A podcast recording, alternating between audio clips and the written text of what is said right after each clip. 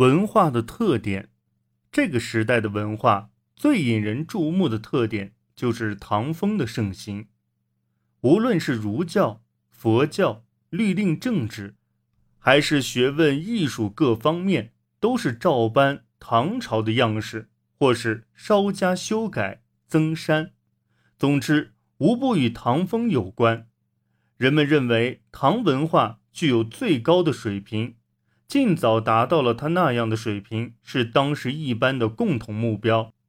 这正和明治时代把欧美文化视作具有最高价值，而想尽快吸收并达到那个水平完全一样。就像明治时代频繁地派遣留学生赶赴欧美一样，当时。国家多次派出遣唐使作为外交使节，并有不少留学生也随之赴唐。在航海和造船技术还很幼稚的那个年代，他们的航海真是冒着生命的危险。这个时代共派遣了六次遣唐使。遣唐使，日本在公元六世纪以后，随着生产力的发展。原来以氏族为中心的奴隶主统治已不再适应，急需输入新的文化、生产技术和统治方法来维持和巩固贵族奴隶主权政治的统治。所以，圣德太子掌握政权以后，除在国内实行一系列改革措施以外，还从公元六百年起直接向中国派遣使节通好，并派遣留学生。输入中国的先进文明，这就是历史上称为“遣隋使”的。唐代隋兴后，日本贵族奴隶主政权仍执行这方针，继续不断的直接向中国派使节和留学生僧。由于其国内形势的需要，间隔的期间虽不尽相同，但使团的人数却逐渐庞大。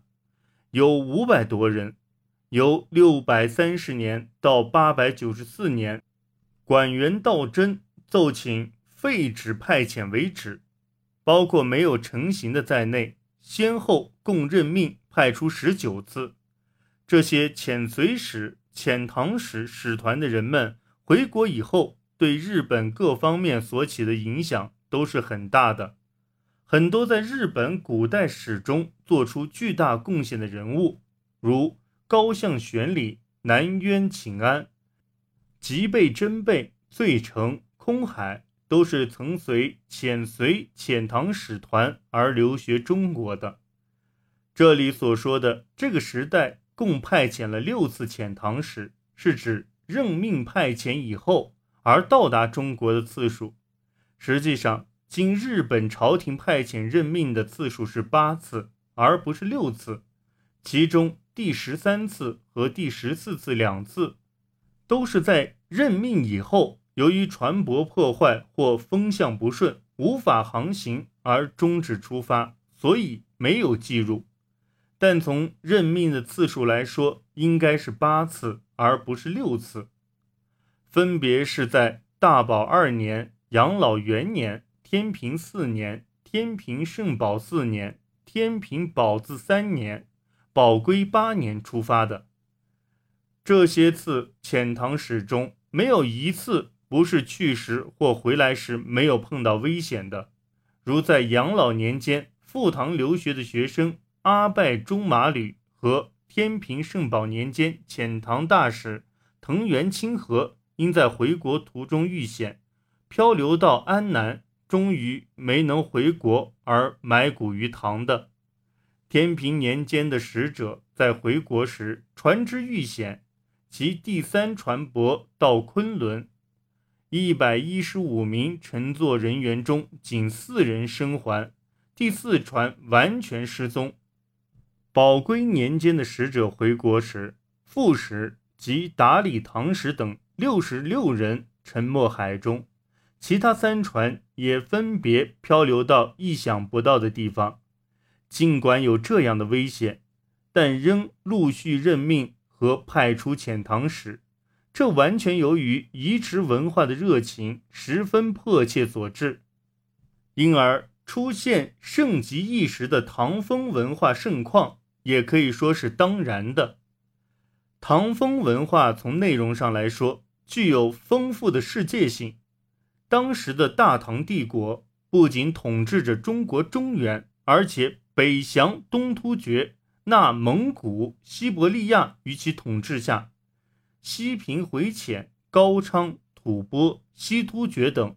置中亚细亚于势力之下，形成了与大食、印度接壤的巨大版图。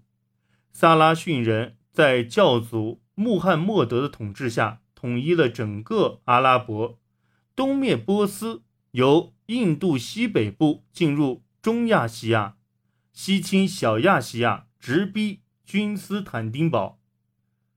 穆罕默德创教以来一百余年。形成了一个从中亚到大西洋的东西长的国家，因其地理位置和人民经商的关系，在横跨欧亚的东西交通和东西文化交流上发挥了很大的作用。